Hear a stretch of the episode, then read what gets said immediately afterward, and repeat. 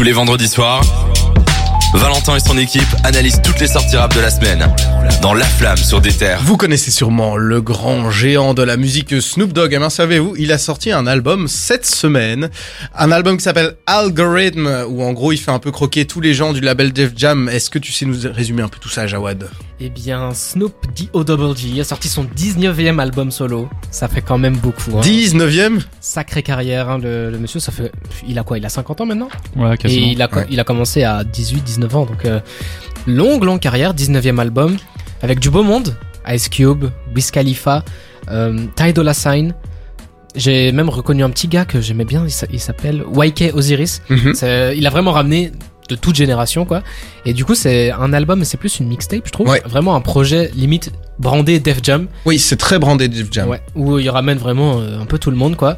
Et euh, c'est c'est la première pour euh, Snoop Dogg en tant que presque CEO de Def Jam. Ouais. Parce que la légende raconte qu'il veut devenir euh, président de Def Jam depuis que Suge Knight euh, est en prison pour Mhm. de sombres histoires, tout ça. Mais euh, maintenant, il est consultant de Def Jam. Et il a sorti ce petit truc-là.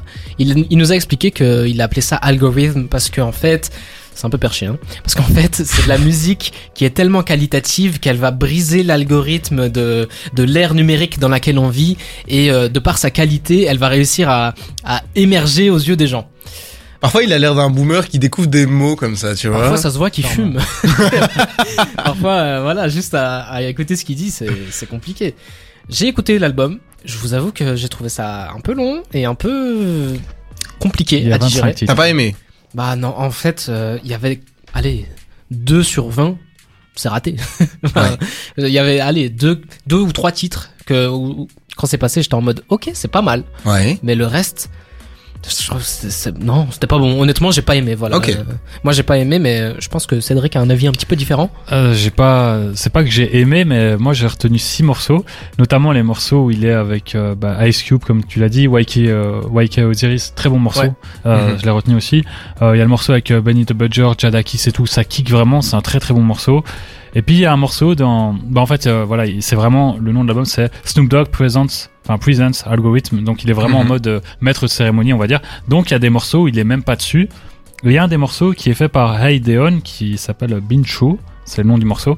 Et euh, franchement, j'ai découvert l'artiste, j'ai découvert euh, ce morceau et j'ai pris, euh, je vais pas dire une claque, mais il m'a vraiment marqué. Et en fait, je trouve au final qu'il n'y a pas assez de Snoop Dogg. Enfin, il y a un seul, je crois qu'il y a un ou deux morceaux vraiment de Snoop Dogg en solo, Ouais. dont l'intro où il parle. Donc euh, il y a Ouais. vraiment un seul morceau, il est en solo. Et l'intro fait 20 secondes. Donc, Ouais, euh, et euh, c'est Ouais. vraiment. euh, et je pensais qu'il y avait un concept et tout quand j'entendais justement cette intro où il parle de l'al- l'algorithme et tout. Je crois que c'était un sale C'est concept. ça, moi j'ai été un peu déçu, il y avait aucun concept derrière l'album, alors qu'au début il te le vend, il y a une intro, une outro, t'as des moments où il a une petite interlude où il parle et tout. euh. Ouais, il parle de l'anxiété, puis il y a un morceau qui s'appelle Anxiety qui vient juste Ouais. derrière et tout. Je crois vraiment que ça va être conceptuel, mais ça l'est pas du tout, quoi. C'est juste une suite de morceaux et lui qui intervient de temps en temps en mode voix off, et c'est pas fameux. Ouais, il a vraiment construit ça en mode euh, je ramène des amis à moi, je ramène des artistes, des petits jeunes, je ramène des mecs plus confirmés.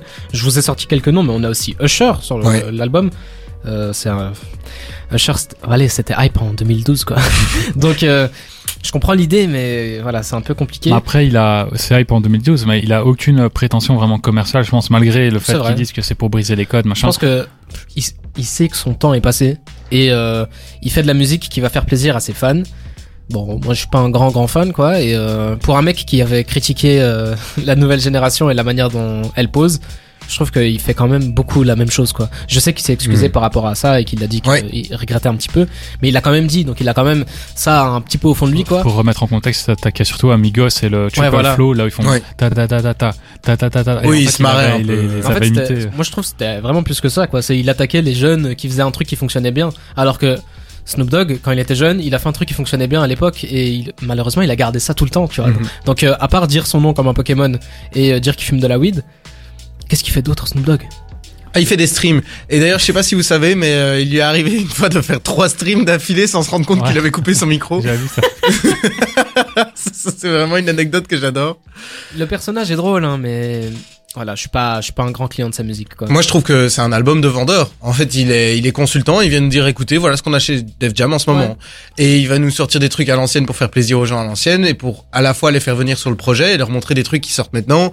Il y a Jane Hancock, dont j'avais jamais entendu parler, qui a sorti un son que j'aimais bien dans, dans, dans le truc. Un, que- un que j'aime bien et un, un que je trouve horrible. Celui que j'aime bien, c'est Whe- Whenever